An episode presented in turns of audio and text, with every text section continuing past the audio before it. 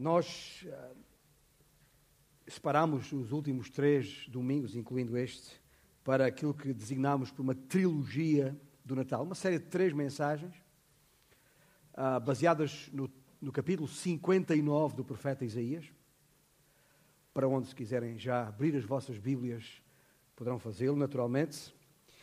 E um, aproveitando, ou se quiserem, retirando do texto bíblico um dos versículos mais expressivos quanto ao peso uh, que o amor tem aos olhos de Deus.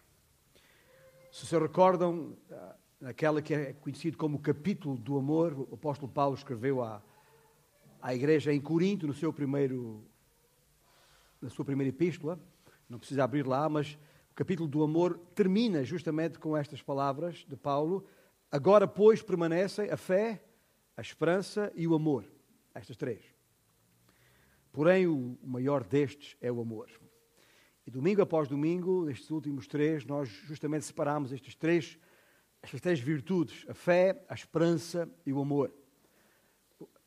Há 15 dias atrás, a propósito da fé, afirmámos, contrariando Tomé, uh, mas afirmando ou imitando José que ah, não é preciso ver para, para crer, mas crer para ver.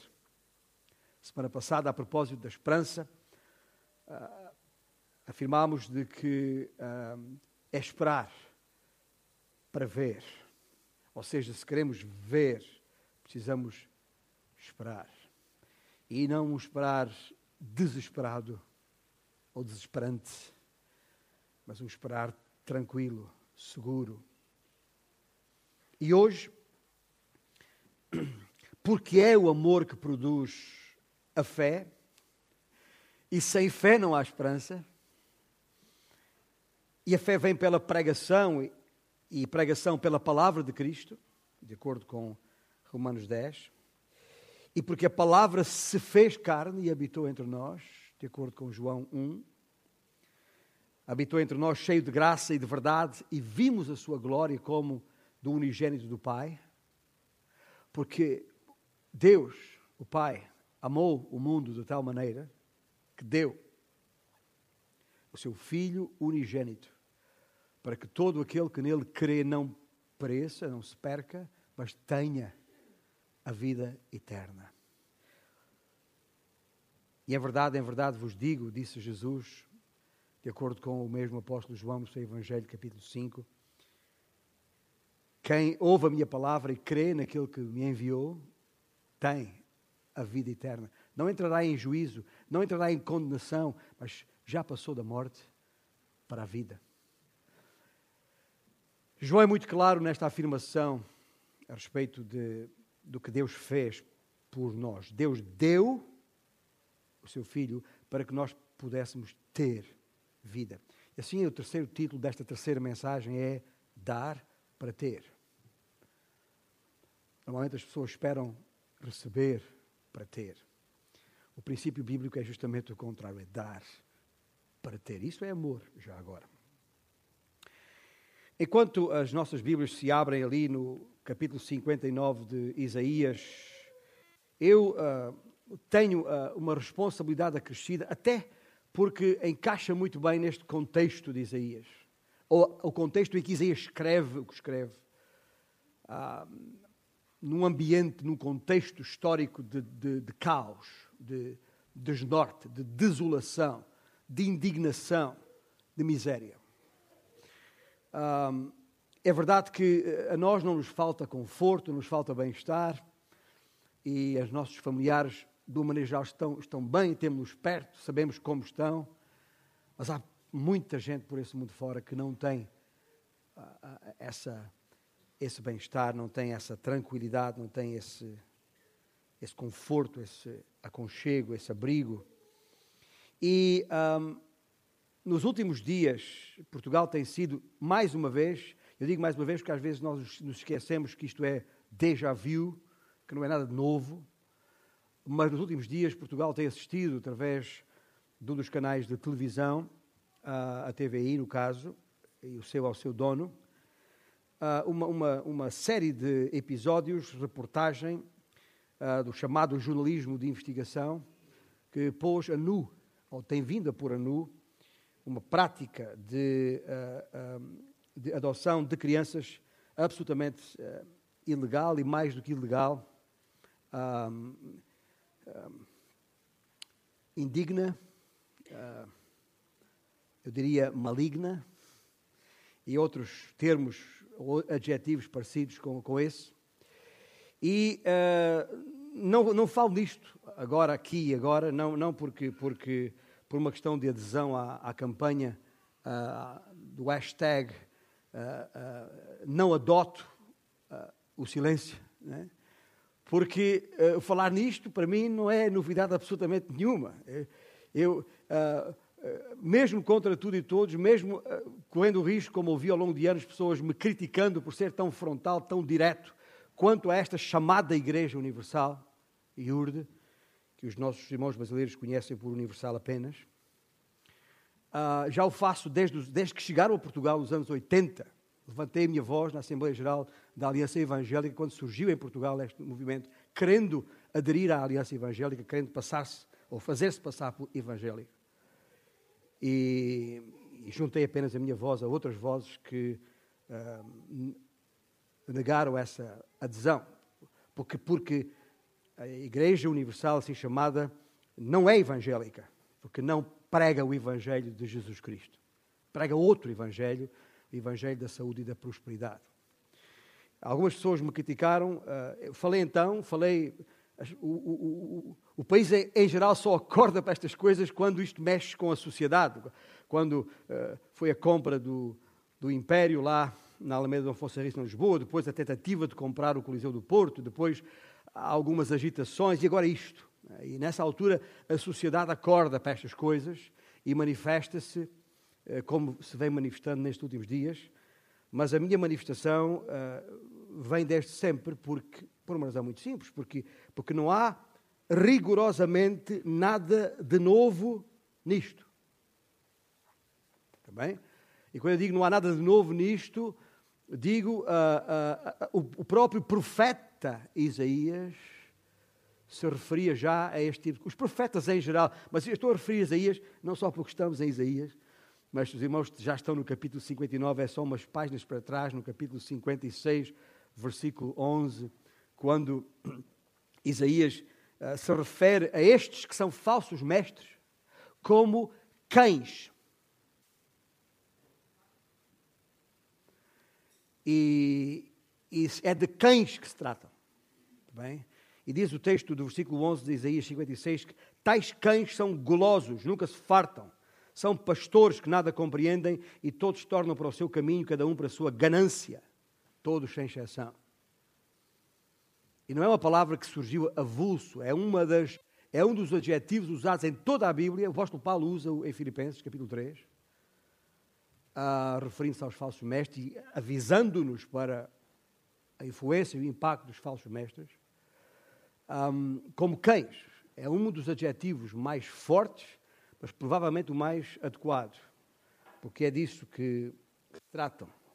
Portanto, como disse, não estou aderindo a nenhuma campanha uh, contra o silêncio, porque eu nunca me silenciei, uh, porque a palavra de Deus exige de mim que me pronuncie contra os falsos mestres e os denuncie.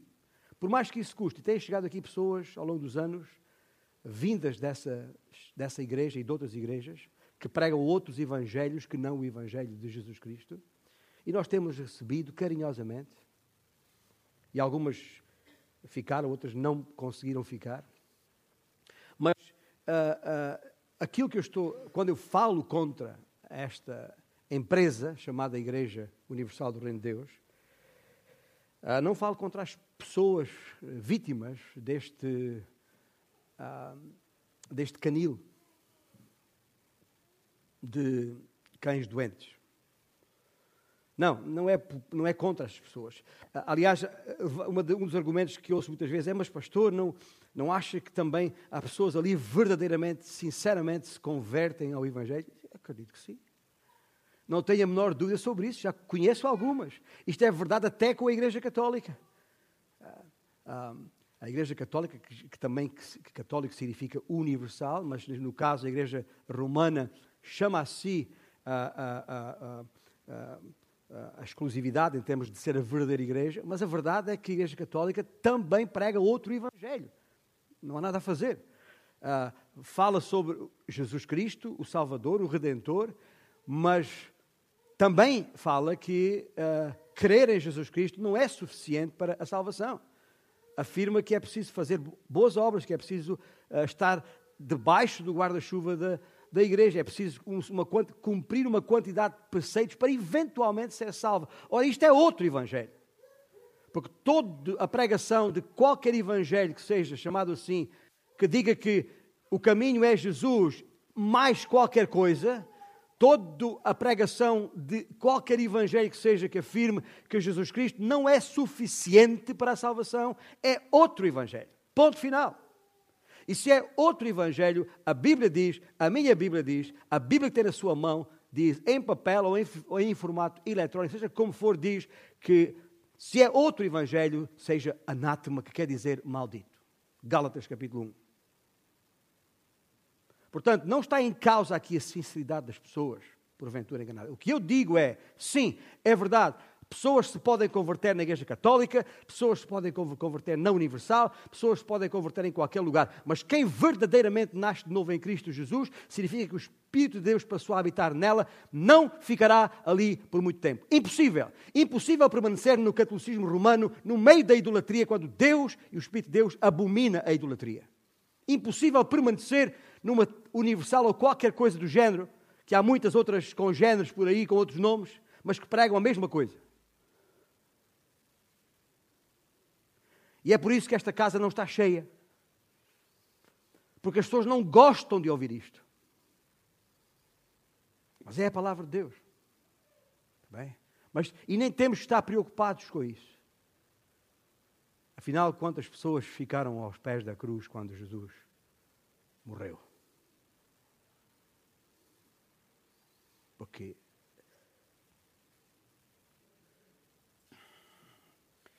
E assim é o estado em que nós estamos. Como eu disse, estamos avisados há muito, a palavra de Deus é muito clara sobre isto. Ah, nós, não, não sou apenas eu, eu tenho apenas de ser exemplo, mais nada, para outros, espero eu. Mas todos nós não podemos nos silenciar. Não somos figuras públicas que vêm para campanhas em televisão, nem sequer temos que aparecer no Facebook, mas quando for para afirmar a verdade, temos que o fazer de forma ousada, sem pestanejar, sem hesitar, custo custar, ainda que isso nos custe perder a amizade ou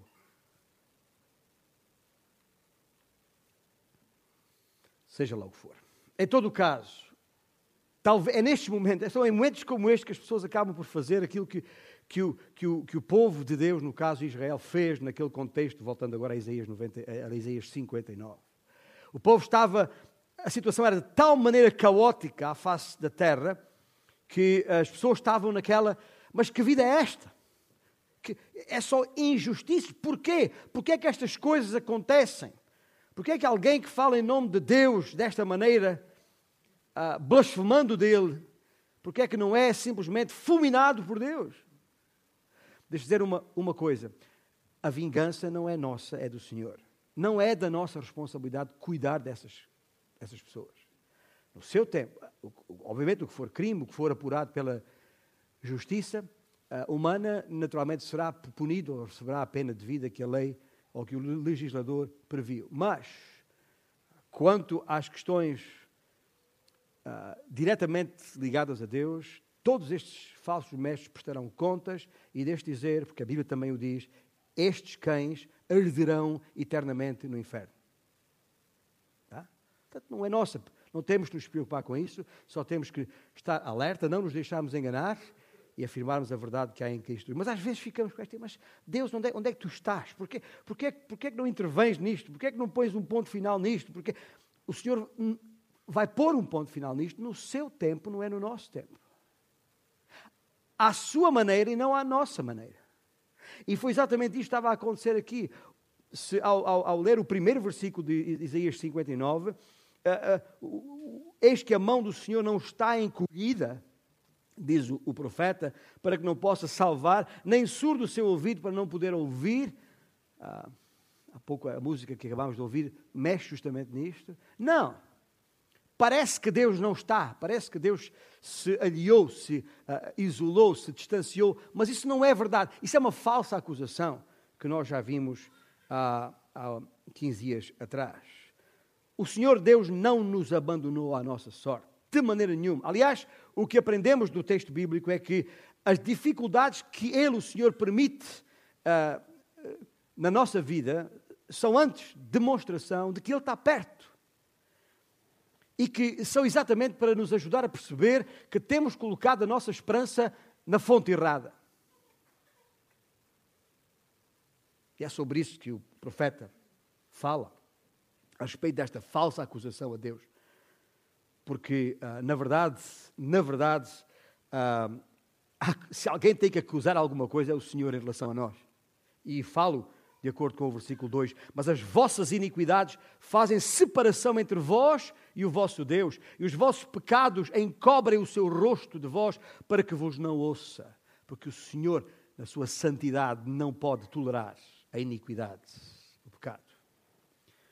Mas para isso e com isso fica, ficou claro deste texto bíblico, por parte do, do o profeta, que o verdadeiro problema não está à nossa volta, não está à tua volta, como facilmente gostamos de apontar, mas dentro de nós mesmos. É nas nossas iniquidades, é nas nossas transgressões, é nos nossos pecados, são os três, as três palavras sublinhadas por Isaías. E isso, depois do Senhor por isso a nu. Então, sim, finalmente há uma confissão. O povo do Senhor reconhece isto e é o texto que está a partir, eh, pelo menos a síntese disso, a partir do versículo 9 e, e seguintes. Mas lendo apenas no versículo 12 e 13, a confissão. Importante, porque as nossas transgressões se multiplicam perante ti e os nossos pecados testificam contra nós, porque as nossas transgressões estão conosco e conhecemos as nossas iniquidades como o prevaricar, o mentir contra o Senhor, o retirarmos-nos do nosso Deus, o pregar opressão e rebeldia, o conceber e proferir de, do coração palavras de falsidade, pelo que o direito se retirou e a justiça se pôs de longe, porque a verdade anda tropeçando pelas praças e a retidão não pode entrar. Sim, a verdade sumiu e quem se desvia do mal é tratado como presa. Este é o quadro e é importante que se chegue a este ponto de confissão. No fundo, o que o povo está a dizer assim: estamos perdidos, estamos desnorteados. Andamos por aí, como eu referi semana passada, andamos por aí às apalpadelas, desesperados. Ora bem, até isso é uma vantagem, sabe porquê? Porque, como eu disse a semana passada, a porta da esperança é a desesperança. Porque enquanto nós não percebermos que onde temos colocado a nossa esperança é uma esperança vã, porque não leva a lado nenhum, enquanto não entrarmos num beco sem saída, não vamos levantar os nossos olhos para o alto, de onde vem a verdadeira esperança. Só encontraremos a verdadeira esperança quando, em desespero, desistirmos de tentar encontrar a esperança onde não há nada que nos dê essa esperança. E, finalmente, ah, Deus intervém. Ah, depois de falsas e verdadeiras acusações, depois de confissões importantes, o Senhor Deus intervém. É isso que os últimos versículos de 59 de Isaías referem. A partir da, da, da primeira, a partir do versículo 16. O Senhor viu que não havia ajudador algum e maravilhou-se que não houvesse um intercessor, pelo que o seu próprio braço lhe trouxe a salvação e a sua própria justiça o susteve. Vestiu-se de justiça como, como de uma couraça e pôs o capacete da salvação na cabeça, pôs sobre si a vestidura da vingança e se cobriu de zelo como de um manto. Segundo as obras deles, assim retribuirá furor aos seus adversários e o devido aos seus inimigos. Às terras do mar dar-lhes-á a paga. Temerão, pois, o nome do Senhor desde o poente e a sua glória desde o nascente do sol, pois virá como torrente impetuosa impelida pelo Espírito do Senhor. Virá Guarda este verbo, guarda esta palavra, guarda esta promessa. Virá. O que este texto nos mostra, mostra-nos que Deus olhou em volta e, e, e disse: Gente, mas vocês não percebem que não há horizonte qualquer onde achar esperança. Eu gosto de pensar na palavra horizonte, não há horizonte onde encontrar esperança, porque o horizonte é claramente a, a perspectiva horizontal das coisas. Nós olhamos na horizontal para o horizonte. E não há esperança no horizonte. Não há esperança entre os homens. Por isso é preciso olhar na vertical elevar os olhos para o monte, diz o Senhor, de onde virá o socorro.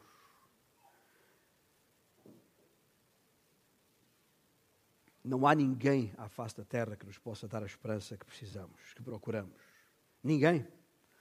À luz deste desastre, à luz desta desolação, à luz desta rebelião, transgressão, pecado e iniquidade, o que é que Deus vai fazer? Ele, ele não vai virar as costas, não como algumas pessoas acham que ele vira as costas. Ele não se afasta, não, nunca o fez. Nem vai dizer, ok, estou farto de ti, chega, já, tenho, já estou cheio. Ah, ah, estás arrumado. Não, nunca. Na mente do Senhor, tal coisa passou. O que é que ele faz? Exatamente o que o profeta Isaías sublinha. Pelo que o seu próprio braço lhe trouxe a salvação e a sua própria justiça o susteve. Já agora uma nota de rodapé. Sempre que no Velho Testamento nos deparamos com a frase o braço do, do Senhor, à semelhança do anjo do Senhor, uma, é uma referência direta, ou, neste caso, uh, uh, ao, ao, ao, é um dos nomes, é uma das expressões uh, que se refere ao Messias, a Jesus Cristo. E é isso que Deus está a dizer. Agora que chegaste a esse beco sem saída, isto é, a esse ponto sem esperança, não tens para onde ir, nada consegues vislumbrar, eu vou te enviar a esperança. Mas não será uma situação, não será um relacionamento, não será um local. Às vezes temos a ilusão que se formos para tal sítio as coisas se resolvem. Não. É uma pessoa. E tem um nome. O seu nome é Jesus. Ele é a esperança que virá. E essa é a história do Natal, gente. É por isso que nós viemos para aqui, para, para Isaías 59, nesta quadra, nesta época do ano. A esperança chegou. Por isso é que os anjos entoaram os hinos que entoaram, aqueles gloriosos hinos. Por isso é que os sábios vieram do Oriente para adorar. Por isso é que os pastores se passaram com, com aquele ambiente todo e correram para, para o estábulo, para o presépio, para junto daquele menino recém-nascido porque na pessoa de Jesus Cristo a terra acabara de ser invadida pela esperança, pelo amor. A esperança há muito perdida, a esperança há muito destruída, está agora de volta na pessoa de Jesus Cristo. E Ele, essa prometida esperança, assente no amor, no seu amor, no amor que lhe é próprio, traria consigo duas coisas: justiça e graça. É isso que os versículos seguintes dizem aqui. Versículo 17 e seguintes. Vestiu-se de justiça como de coraça. Pôs o capacete da salvação na cabeça. Pôs sobre si a vestidura da vingança e se cobriu de zelo como de um manto. Deus vai agora cortar o mal pela raiz, vai. Aqueles que pensavam que Deus estava afastado. Não... O mal o mal não ficará impune. Por isso, quando contemplamos situações como esta, que é, está na ordem do dia nos, nos, nos, nos lembremos disso. Deus não dorme. Com Deus não se brinca. E aqueles que usam o nome de Deus para cometer tamanhas torpezas e, malfeitor, e malfeitorias, esses especialmente, porque com Deus não se brinca, não se brinca. O mal sofrerá a devida e severa punição. O mal será corrigido. Um Deus santo jamais deixaria as coisas assim. Ah, um Deus santo jamais deixaria as coisas andar. Ah, pensai, pensai no nosso próprio dia a dia. Às vezes temos esta ideia, pensamos que ah, não há problema, isto passa, isto é só uma situação. Escuta, o nosso Deus não pensa assim. É verdade que a iniquidade faz parte da, da natureza humana, nós gostamos de pensar nisso. Então, como que para nos auto-desculparmos, auto-justificar-nos, mas e dizemos na nossa mente, mesmo sem ser em voz alta, tantas vezes nos segredamos ao nosso próprio ouvido, afinal, que é que não transgride? Qual é o problema de um pecadinho aqui? Veja, um pecadinho ou um bocadinho, dá para juntar, as, brincar com as palavras aqui. Ah, ah, o importante, que importância tem? O importante é seres feliz. E é uma expressão que já caiu na trivialidade e até na, na banalidade blasfema de dizer Uh, já fui muito feliz aqui, já fui muito feliz ali. Já ouviu essa, essa, essa expressão? Regra geral, ligado com uma situação de satisfação da própria carne. Não. Isso é uma impossibilidade, porque é incompatível com a santidade de Deus. Deus ama o pecador, nenhuma dúvida sobre isso, mas odeia o pecado. E jamais o tolerará cada pecado será punido. Nenhuma transgressão passará sem correção. Toda a iniquidade será eliminada. Não há qualquer dúvida de que estamos diante de um Deus justo, absolutamente justo. O pecado receberá o devido tratamento. Mas eu, eu gosto de pensar nisto, porque de alguma maneira isto conforta. Sabemos que o mal que nos indigna não, não ficará a rir, como se costuma dizer. Ah, em regra, ninguém gosta de funerais, mas haverá um funeral onde todos quereremos ir. É o funeral do pecado. Pode crer. Um dia nós viveremos em lugar onde não haverá sombra de pecado. Pois o mal terá sido aniquilado. Ali na presença de Deus, na glória nos céus. Não haverá pecado, nem qualquer transgressão, nem violência, nem sofrimento, nem doença, doença de espécie alguma, terrorismo ou injustiça de qualquer espécie. Todos serão irremediável e definitivamente derrotados. Porquê? Porque estamos na presença de um Deus justo.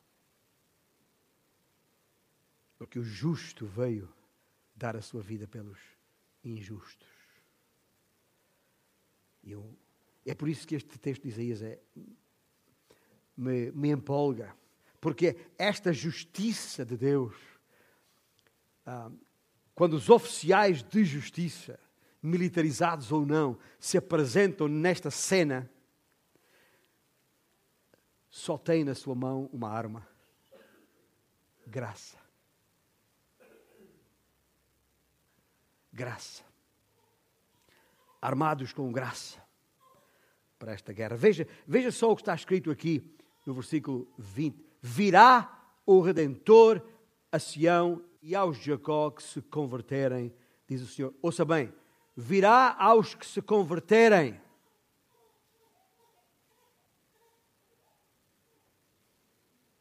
O que o Senhor está a dizer aqui, gente, pensa que eu vos esqueci, que me afastei de vós. Não, eu enviarei um redentor até vós.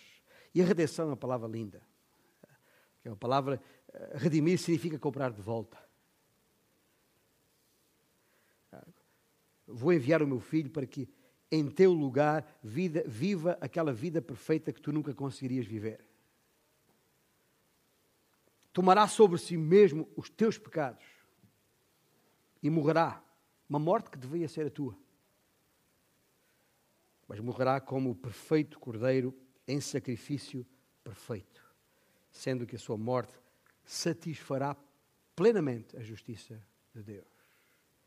Ressuscitará então dentre os mortos, conquistando a morte, vencendo o pecado, para nos poder dar a vida eterna. Por isso que, que João escreveu: Ninguém tem maior amor do que este. De dar a alguém a própria vida em favor dos seus amigos. É interessante é este, este, este texto de João 15, porque são palavras do Senhor Jesus já agora. E que em favor dos seus amigos, e depois é no contexto que ele diz: Vós sois os, vós, os seus discípulos, são os seus amigos. Não foste vós que me escolheste a mim, fui eu que vos escolhi a vós. E o apóstolo Paulo tem aquele texto magnífico de Romanos 5, um texto que me impressionou muito, de tal maneira que ainda nos anos 80 escrevi, no, aliás, em 1980 precisamente, escrevi uma, uma, uma música, compus uma música baseada nestes versículos, de, os primeiros versículos de Romanos 5. Justificados, pois, mediante a fé, temos paz com Deus por meio de nosso Senhor Jesus Cristo, por intermédio de quem obtivemos, quer dizer, passamos a ter igualmente acesso, pela fé, a esta graça na qual estamos firmes. E gloriamo-nos na esperança da glória de Deus. Ora, a esperança não confunde, porque o amor de Deus está derramado em nosso coração pelo Espírito Santo que nos foi outorgado, dado. Veja a quantidade de vezes que a palavra fé, esperança, amor, dar aparece nestes poucos versículos do início de Romanos 5. Porque Cristo, quando nós ainda éramos fracos, morreu a seu tempo pelos ímpios. Dificilmente alguém morreria por um justo. Pois poderá ser que pelo bom alguém se anime a morrer. Deus prova o seu amor para conosco pelo facto de ter Cristo morrido por nós, sendo nós ainda pecadores.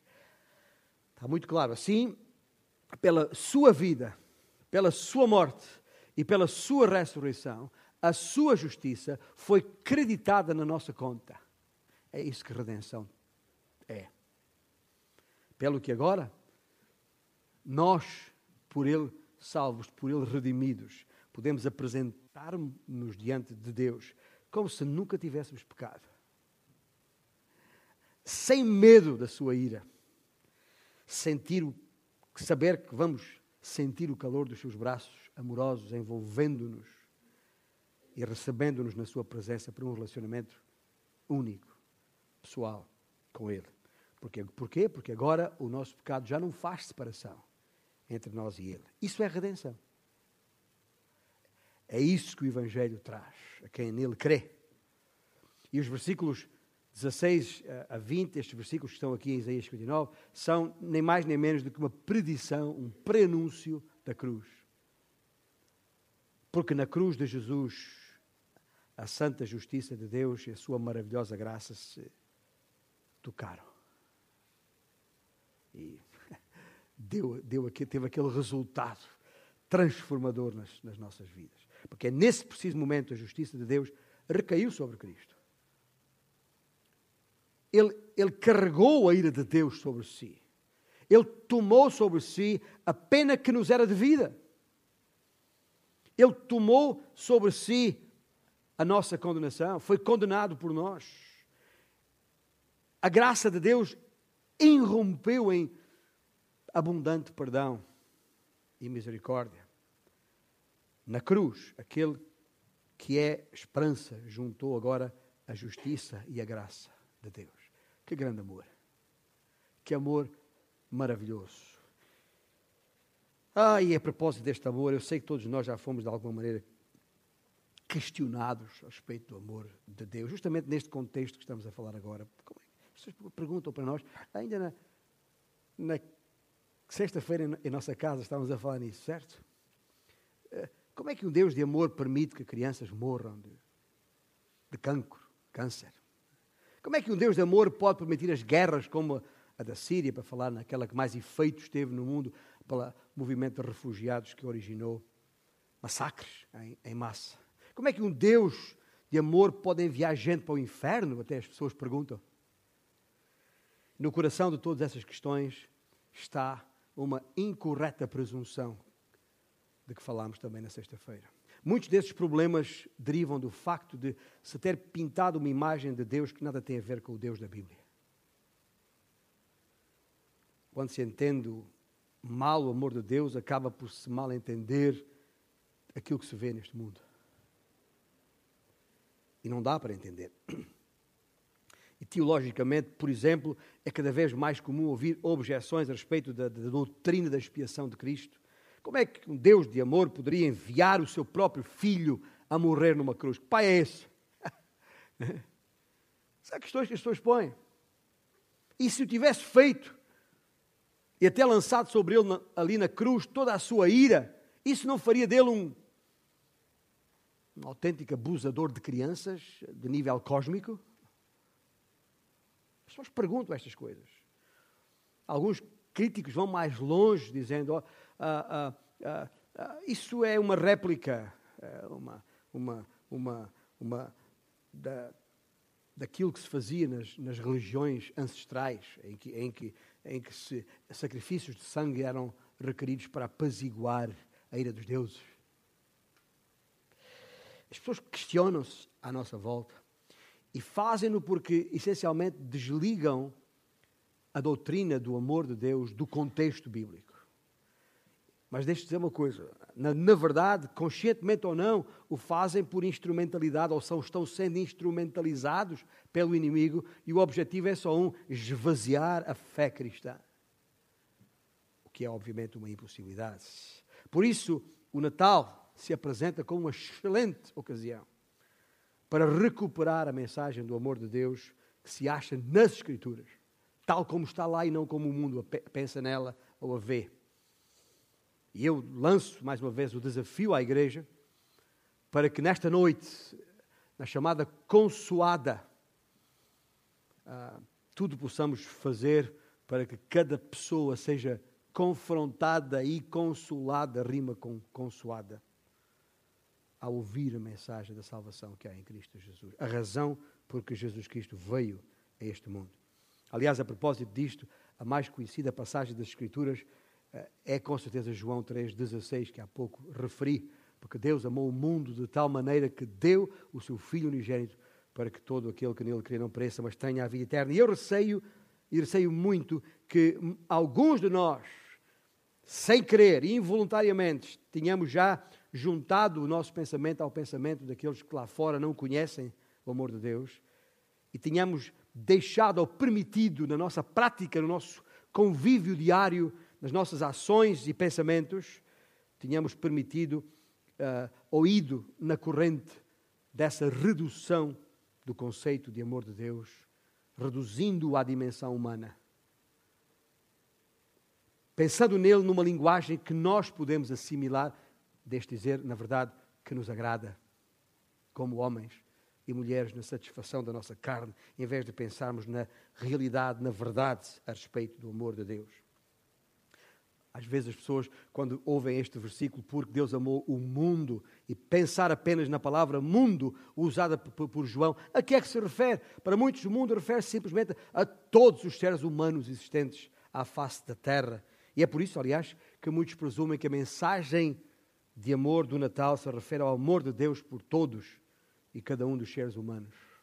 E na sua graça, Deus teria entrado no mundo para resgatar a humanidade de todos os opressores, incluindo guerras e doenças. Obviamente não foi isso que aconteceu. Senão teríamos que admitir que essa grande luz que veio ao mundo, Jesus, terá empalidecido, terá perdido o seu fulgor, que obviamente seria uma blasfémia só de pensar nisso. Mais uma vez, como tantas vezes acontece, a incongruência desta, desta mensagem parece ter-nos atingido de alguma maneira. Quantas vezes nesta época do ano, digo, quantas vezes nesta época do ano pensamos em paz na Terra quando o planeta está contaminado por guerras? Quantas vezes pensamos no Natal como uma festa de família? Quantas pessoas há por aí sem família? Então, afinal, o Natal é só para alguns? Pensar o Natal apenas na defeituosa perspectiva contemporânea sobre o amor de Deus será uma desilusão total. E não admira que as pessoas depois se refugiem nas, nas outras ofertas do Natal mais comerciais, porque perderam o foco, perderam o sentido, perderam a razão de ser. E se, porquê digo isto? É que se as pessoas não considerarem o juízo e a justiça de Deus contra o mal, o Natal não fará sentido nenhum. Nenhum. Nós não gostamos de pensar em Natal, ou pensar em justiça e em juízo por altura do Natal. Mas essa é a razão do Natal. É por isso que neste Natal é tempo de reavaliar a doutrina do amor de Deus, de reexaminar a verdadeira mensagem de João 3,16. O Pai deu o seu Filho para que todo aquele que nele crê tenha a vida eterna. Não é qualquer um, é aquele que crê, como Isaías referiu, virá o Redentor aos que se converterem. Não vem para todos, porque nem todos crerão, nem todos se converterão. E aqueles que não crerem, que não se converterem, nunca vão entender. Porque os seus corações nunca serão iluminados nesse sentido. Mas para que todo aquele que crê tenha a vida eterna. Aí está, dar para ter, depois de crer para ver e esperar para ver. Deixe-me concluir com, com, com, uma palavra de, de elucidação, espero eu, relativa para ajudar a compreender a situação em que nós vivemos. Tu e eu vivemos agora entre o, eu diria, entre o já e o ainda não. Tá? Vivemos entre o já e o ainda não. Jesus veio uma primeira vez, já veio uma primeira vez, já morreu, já ressuscitou por nós, a palavra já nos foi dada, o Espírito de Deus já nos foi dado, mas o pecado ainda não foi completamente erradicado. Ainda não estamos, ainda não estamos no reino final. Porque isso tem a ver com a sua segunda vinda, tal como prometeu. E nesta vida, onde estamos, ainda em zona de, de caos, ainda em zona caótica, estamos algures entre o já e o ainda não. É aí que nós estamos. A esperança, neste momento em que estamos aqui, como disse, algures entre o já e o ainda não, a esperança está ao teu alcance. Mas a esperança só pode ser considerada como tal se colocada na pessoa do Messias, o Senhor Jesus, que não só assume a tua dificuldade neste momento, seja ela qual for, mas te promete um lugar na eternidade, onde não haverá doença, nem sofrimento, nem pecado. E com ele viverás num lugar de absoluta paz, absoluta justiça, absoluta alegria para todo sempre. Mas isso é ainda não. Ainda estamos nesta carcaça. A nossa alma está redimida, digo eu, aqueles que creram em Jesus Cristo. A redenção garantiu já a nossa salvação, mas ainda estamos neste corpo que ainda não está redimido. Obviamente, um corpo que será transformado no momento em que Jesus voltar para buscar o que é seu. Os seus redimidos, não os membros das igrejas. Eu já disse isso muitas vezes, e podes vir a esta igreja a, tua, a vida inteira, pedir para te batizar 30 vezes na água, isso não te confere um milímetro de salvação. Porque não é a religião que salva. Não é a igreja que salva, seja qual for o seu nome. É Jesus.